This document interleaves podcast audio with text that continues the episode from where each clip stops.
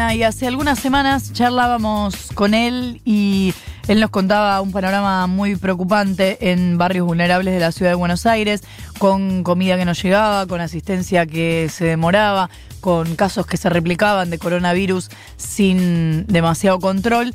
Y quiero saber cómo está el panorama ahora. Estamos en comunicación con Nacho Levi, referente de la Garganta Poderosa. Nacho, buenos días, ¿cómo estás? Buenos días, Flor, ¿cómo están? Bien, ¿cómo ves el panorama ahora? Difícil, la verdad que, que son semanas tristes, son semanas difíciles en los barrios populares, no solo de capital, sino de provincia de Buenos Aires, de Chaco y, también de otras provincias donde la situación sanitaria no es tan grave, pero la situación económica, la situación alimentaria se sigue agravando. La verdad es que yo vivo y se suma el frío, ¿no? Sí, el tema del frío y, y todas las pestes que, que atacan en los tiempos de, del frío, que no necesariamente son pestes sanitarias. Ahora decimos que empieza la temporada del frío, de, de, los incendios, de los cortocircuitos, de la baja de tensión. Ayer mismo, ayer a la noche, Tuvimos incendios en la Villa 21-24, en la Villa 20 de Lugano, en el barrio Los Pumitas de Rosario. Por eso veníamos pidiendo generadores que pudieran garantizar que siguieran funcionando merenderos, comedores y que también pudieran tener asistencia a los electrodependientes que, que viven en los barrios, porque no, no es una novedad, porque los tendidos eléctricos precarios vienen desde hace muchísimos años y porque imaginábamos que la sobrecarga del consumo por el aislamiento iba a producir todo ese tipo de acontecimientos. La verdad es que son semanas muy tristes. En Zabaleta, que es el barrio donde yo vivo, toda la camada fundacional eh, pasó por un hotel o pasó por un hospital o pasó por un, por un respirador. Las últimas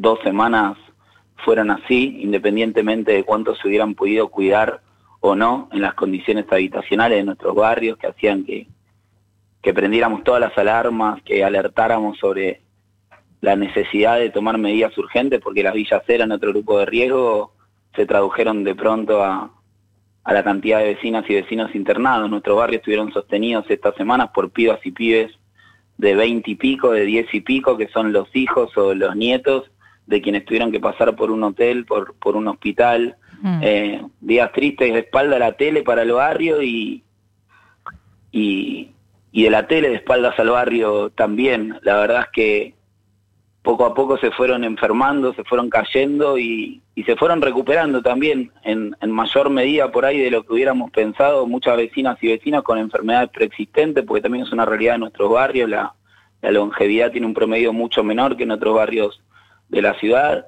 y entonces ahora venimos así desbordados, todas las familias, las organizaciones de base, independientemente de, la envergadura o no que le den a la problemática en la televisión, porque cuando el problema se expandió al resto de los barrios de la ciudad, de alguna manera dejó de estar en, en el foco la realidad de, los barrios populares. Mm. Estas dos semanas de menor ruido fueron también la de, la de mayor angustia, porque se hace muy difícil. Primero por lo sanitario, una situación absolutamente atípica, angustiante, y, después por lo económico, imagínense que estamos hablando de barrios donde la mayoría de los laburantes trabajan en la construcción, que es una actividad que está parada, o mm. cuidando niños ajenos, que también es una actividad que está parada, o con laburos informales que no tienen opción de home working ni de ningún tipo de, de continuidad. Entonces tenés una caída inmensa, tenés una caída también en, en el almacén del barrio, tal vez la panadería de fuera del barrio siempre siguió funcionando, la del barrio no, ¿a quién le va a vender la panadería del barrio? Los remisos del barrio, ¿a quién van a llevar? Nadie tiene un mango en el bolsillo para pagar un remis del barrio, y era como la changa cantada en algún momento, ahora ni eso es una opción. Y eh, eh, Nacho, eh, decías que faltan alimentos, que bueno, obviamente la situación de las changas está complicada. ¿Cómo se están portando ahora, que como decís se fueron las cámaras, los distintos gobiernos? ¿Haces alguna diferenciación de lo que conoces del gobierno provincial, del gobierno de la ciudad, incluso del gobierno nacional? ¿Hablabas de Rosario? Las respuestas tardan un montón, por supuesto que hacemos diferenciación, porque no es lo mismo el distrito más rico del país, donde gobierna una misma gestión hace 13 años, donde tenías 20 barrios populares, donde podías haber aislado a tiempo a los grupos de riesgo, que un distrito donde tenés 2.000 barrios populares como la provincia de Buenos Aires o que provincias que manejan un presupuesto distinto. Cuando empezamos a denunciar lo que pasaba en la ciudad y pedíamos respuestas urgentes, politizaban la, la demanda quienes en general se quejan de la politización, como si fuera que elegimos en qué distrito empezar a, denunciar y en realidad es que se nos empezaron a, enfermar los vecinos, se nos, murió una compañera que era Ramona y veíamos una serie de errores que nos parecía importante atender para que no se repitiera en otro lugar. Hmm. De acá abajo seguimos viendo una distancia muy grande entre cómo se presentan la problemática y cómo se, cómo se ejecutan las medidas para los barrios populares. Imagínate que acá para sobrevivir hay gente que trabaja de, cobradores o cobradoras de sueldo para aquellos que no se pueden mover e ir a cobrarlo y entonces de esa, de esa cobranza hacen una proporción para, para subsistir o sacan mesas o mantas afuera para vender lo que les queda adentro de la casa, se están pagando horas con comida o con materiales, o sea, yo te pongo una membrana y me cobro el trabajo con una parte de esa membrana. Eh, es muy difícil la situación en, en, Cava y en Provincia de Buenos Aires, pero en Salta, por ejemplo, la Asamblea de la Poderosa eh, es en un, pueblito que se llama La Forestal, que son 400 trabajadoras, trabajadores golondrina que van a laburar mm. a, Río Negro y que viven en viviendas que en muchos casos están cubiertas de cartón o, de nylon y, y, esas 400 familias hoy no tienen sostén porque no pueden ir a Río Negro a laburar y porque no van a cobrar la tercera entrega de la IFE porque Salta no volvió a la, a la fase 1. Eh, entonces la situación es, muy grave y hay medidas que se toman con, con buena voluntad, entendemos nosotros, hay medidas que llegaron a tiempo, hay medidas que tienen que ver con cuidarnos como, como sociedad, los barrios populares no están parados de mano contra la cuarentena, están haciendo malabares para ver cómo respetar las, las medidas y cómo subsistir. Hoy UNICEF está diciendo que para diciembre nueve de cada diez habitantes de la villa van a ser pobres. Y cuando empezó todo esto nosotros decíamos, eh, el virus vino a desnudar esa, esa, esa desigualdad. Hoy la desigualdad está creciendo, no solamente está desnuda, está creciendo por lo que te contaba en términos laborales, en términos económicos, en términos estructurales, pero también en todo lo que hace a esa brecha de la desigualdad, porque hoy en los barrios no, no, no tenés clases bajo ningún concepto, digamos, no, no está transformada la modalidad en la que los chicos y las chicas estudian. Es imposible estudiar, no es lo mismo estudiar cuando vos tenés internet que cuando tenés que buscar un vecino de cuatro o cinco manzanas más allá que tiene internet para que te preste lo que pudo bajar y entonces copiarlo a mano y después hacerlo cuando tenés otros hermanos, cuando todos viven en la misma habitación.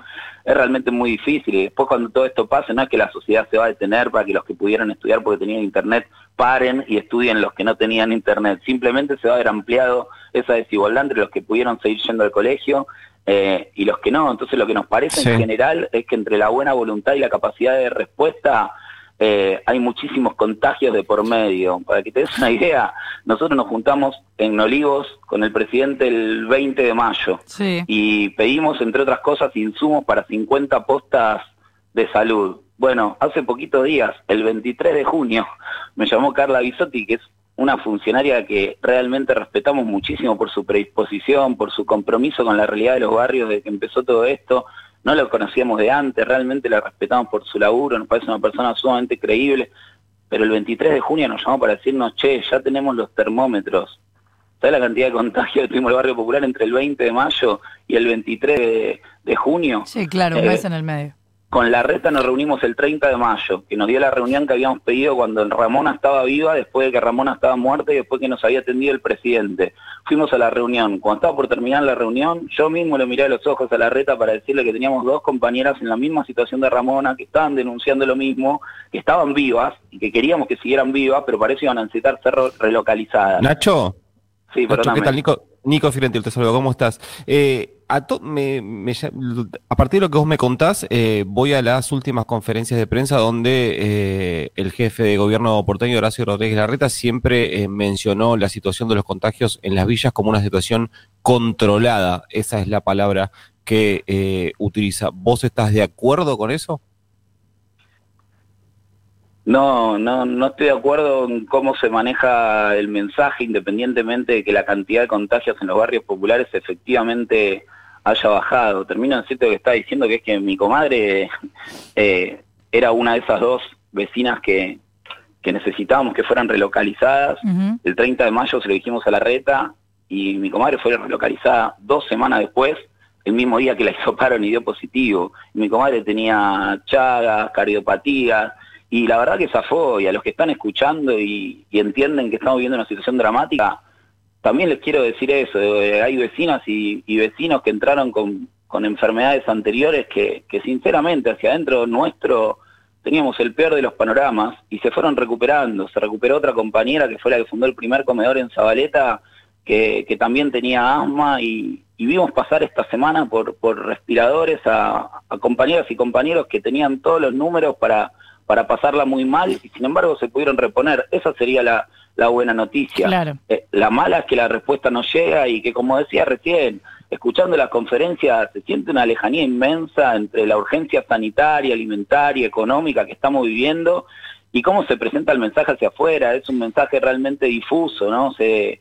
eh, se habla de una ciudad formal y de una ciudad informal cuando hablas en off, pero cuando hablan en ONU, cuando van a una conferencia, hablan de una, de una sola ciudad, entonces mm. eh, termina siendo muy peligroso porque se contrapone la puntillosidad del trámite que le exigís a la zapatería de, clase media, que tiene que tener una media descartable para poder probar o vender un par de zapatos, con el desamparo de, los negocios de nuestra barriada, que no tienen un tacho de lavandina para limpiarnos, o ni hablar del desamparo de la situación de de los chicos en situación de consumo. Hablamos de la realidad del Cedronar con Sabina Fer y con todo el gabinete cuando nos reunimos y hasta el día de hoy no hay una sola respuesta para los pibes que están en situación de consumo, no la tiene el Cedronar, no la tiene ninguna institución del Estado. Entonces, si realmente pensamos una nueva normalidad, si realmente queremos frenar la circulación del virus, si realmente nos queremos preocupar por, por todas las vías, no puede ser que como sociedad no hagamos nada para exigir una respuesta para, para esos casos. A los pibes que están en situación de consumo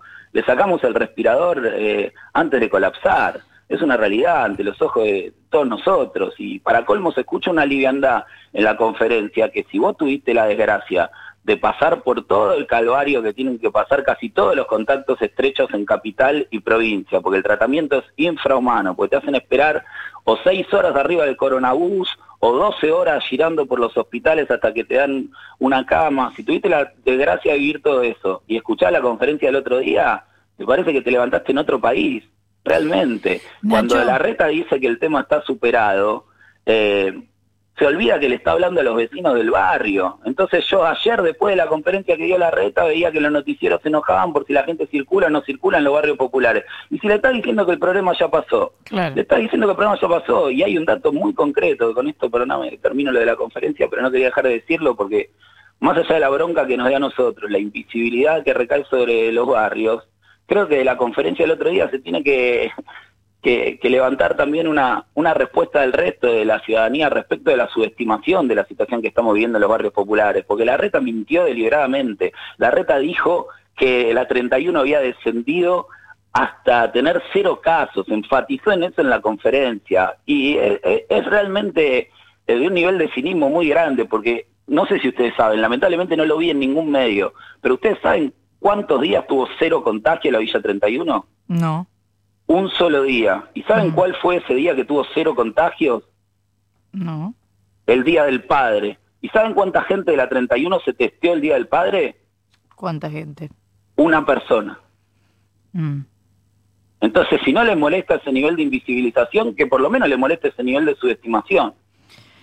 Eh, Nacho, no quiero cortar sin preguntarte si existe alguna forma, mientras los gobiernos eh, se demoran en su asistencia, de dar una mano.